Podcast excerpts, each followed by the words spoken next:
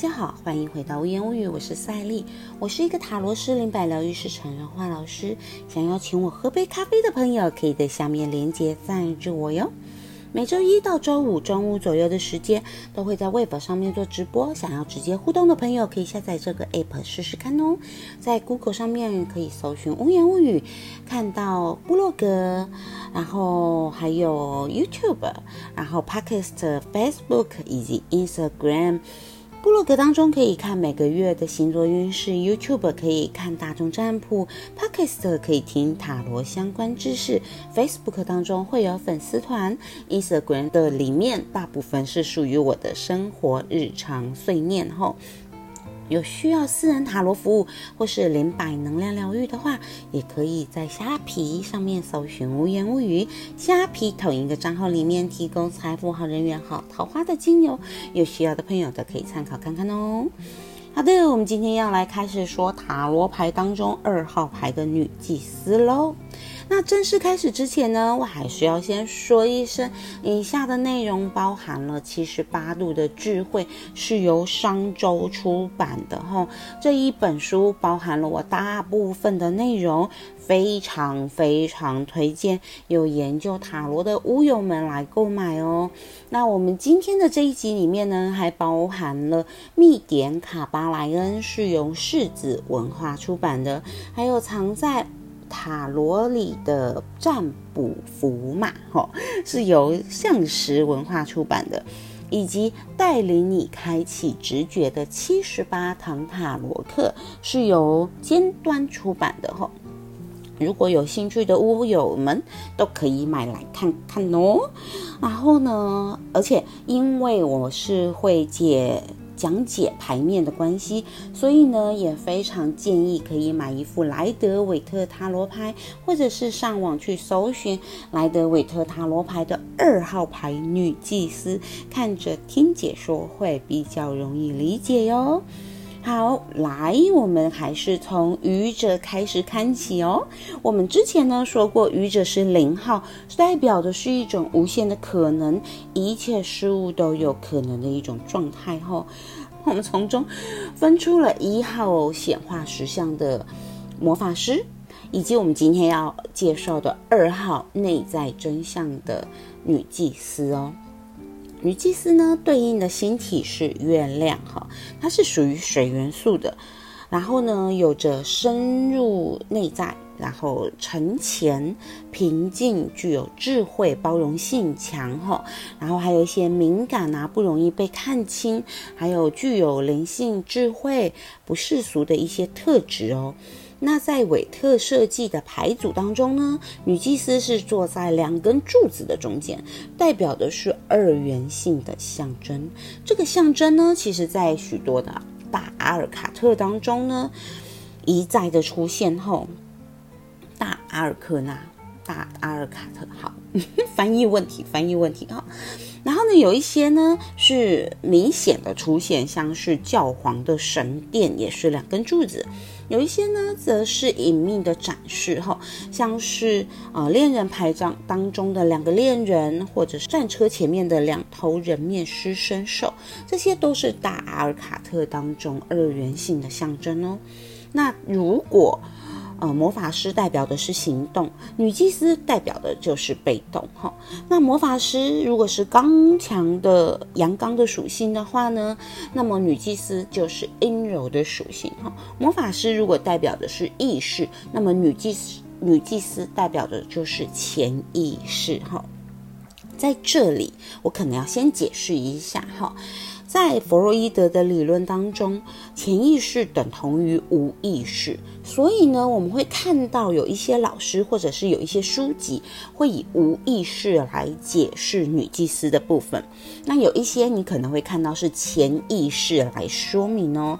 那为了要跟心理学当中的无意识这个概念做出分别哈，我在这里呢选择以潜意识来。说明之后，以下我们所有的女祭司的部分，哈，来让我们继续哦。女祭司的潜意识呢，是一种非常深刻的直觉体悟哈。不过她的内在知识呢，并不属于空无的状态，因为空无的内在核心呢，是属于我们前面所提及的愚者所拥有的。因为愚者的核心是空无，所以他才能够过得随心所欲哦。而女祭司代表的是内在真相的原型，而这根真相呢，是属于潜意识的，它是无法透过言传说明的，只能透过全然的被动来维持，是一份无法向人解释的真正自我。哈。那女祭司和魔法师一样，都带着愚者的一部分光辉。那我们在上次呢魔法师的时候有提及说，魔法师属于光明的，女祭司属于黑暗的。虽然女祭司本身是象征着黑暗、被动的一面，但是她的直觉却能在两者之间找到平衡。所以呢，在牌面的设计上面呢，女祭司是。端坐在 Boaz，Boaz 是 B O A Z 和 Jakin，Jakin 是 J A K I N 中间哦。那黑柱黑色的柱子的 Boaz 代表的是被动与奥秘哈，白色柱子上面的 Jakin 呢，表示的是行动与意识。不过在这里我们可以注意到的是，牌面上面的 Boaz 的 B 是白色的。而 J King 的 J 是黑色的，这表示着逆转的含义，就像是我们太极符号当中呢，会有两个点是刚好跟它们旁边的颜色是完全就是黑跟白是刚好相反的一个概念哦，这暗示着二元对立其实只是一个假象，每一个极端。都蕴含着另一端在其中，这与卡巴莱恩的两极法则看法是一致的哈。看似对立的东西，其实两者的本质其实是一模一样的哦。就像好与坏、善与恶哈，它们的本质是相同的。而好与坏、善与恶，其实是人们去比较出来的，它只是程度上有所不同而已。哈，如果我们以一到十来比的话，那我们就可以知道说，一分诶，应该怎么讲？五分的坏会比三分的坏更坏。哈。但是如果跟十分的坏比的话，五分好像又没有那么坏吼，多了一丝好在其中吼。更好或更坏会依据量尺上面的位置会不断的做调整，所以呢，永远都有另一端隐藏在其中哦。而女祭司腿上有一卷经文，它标示着。T O R A Torah 吼，这意味着犹太法典通常是拼成 T O R A H，然后牌面的设计呢，会让这种拼法成为 Taro T A R O 的变形哈，因为它是 T O R A，似乎是隐藏着塔罗在其中哈。然后手握的经文呢是卷起来的，而且呢有部分藏在袍子当中呢，这也意味着可能还有一种更高的知识，只是目前理解力较低的我们是无法开启它的。那也可能会透过梦境或是神话当中扭曲的形式下展现的一种心灵实相哦。在后面可以看到垂在两柱之间的一个沙漠哈，大多数人以为我们被阻挡在神殿之外，被禁止进入智慧的殿堂后，那其实。只是我们不知道怎么去通过而已哦。我们仔细看史密斯绘制的这个图像，可以透过沙漠和柱子的空隙，看到后面有一潭水，好一潭池水，然后还有远山以及天空。基本上我们好像没有看到神殿的象征哦。而池水呢，象征的是潜意识以及其中的一些潜藏在其中的一些真理哈。我们大部分的人，多数的时候呢，骚动的潜意识都是隐藏在平静的表意识的那一层下面。哈，我们所谓的表意识，就是我们平常平常我们说话，或者是平常在呃跟别人生活交谈的这种意识层面哦。吼，所以身后的池水是平静无波的。那个部分就是我们一般的意识层面哦，哈。我们之所以无法进入神殿呢，甚至我们看不到神殿，就是因为我们不知道怎么走进自己的内心。因此，我们必须走过达阿尔克纳，直到我们走到星星、月亮那里，我们才有办法开始搅动这潭池水哦。然后带着智慧返回太阳的意识。光中哈，不过这些事情呢，等到我们说到星星、月亮、太阳牌的时候，我们再来详细说明吧。然后之前我曾经提过，愚者会在转变的关键时刻出现，推动我们继续前进，就是一个往前跳跃的一个概念哈。而二号的女祭司和三号的皇后就存在着这样的鸿沟哦。在我们刚刚展开灵修的人，通常你会发现，刚刚展开灵修之人常常偏好停留在一些灵幻、虚幻，或者是一些一些非常潜意识的一个层面，哈，不愿意向前迈进。因为想要向前迈进的话，其实必须要经历缓慢而且辛苦的一种修行。女祭司的背动消极，其实是为了要去平衡魔法师一切向外看的态度。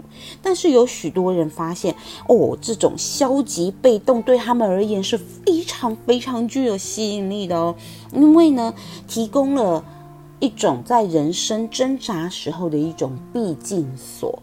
它也可以让我们在与他人互动的时候呢，不那么的开放，完全揭露自我吼。但是呢，其实我们人类的心灵需要热情，需要跟世界连接。如果我们无法穿透这个沙漠的话，神殿始终是一场空。所以呢，在这里，我们的愚者进入了。提醒我们要轻盈的舞蹈，跳跃出魔法师和女祭司，直到我们真的可以准备好统合他们。当我们从这两种原则移动到皇后的时候呢，我们就可以看到对立的事物在自然界当中混合在一起，创造出物质的实相了。所以呢，我们在女祭司的占卜上面，哈，基本上是有关于生命的奥秘感，可能包含着我们不知道以及无法知道的事物，暗示着一种幽暗的感受。有时候是指我们生命当中某个恐惧的区域，其中也有美的感觉哟。又或者是一段消极沉潜的时期，能够让。呃，内在事物苏醒，从而丰富我们的生命哈。因此呢，引申出女祭司拥有呃富有直觉力哈，然后拥有秘密，或是懂得反省，或是具有深层智慧等关键字。但是呢，其实女祭司的价值哈，还是要是前后排的脉络来解释。有时候呢，它可能是暗示持续太久的消极导致软弱。又或者是说，有着强烈的直觉却无法行动的人，也可能是一个害怕对他人敞开心胸的人。哈，要如何解释，就必须要根据其他的牌，也依靠着占卜师的直觉哦。好在逆位的时候呢，可能就是带入欠缺的特质哈，所以呢，它有转向热情或者是对生命以及他人的深刻投入的意思。但是呢，有的时候不小心钟摆给它荡得太遥远的时候呢，反而会失去最宝贵的知识，就是我们的内在自我感哦。因此呢，它引申出过度完美。然后优柔寡断、盲从、过度压抑自己的一些关键字哦。我们今天就说到这里了，下周我们要进入纯粹情感的皇后喽，拜拜。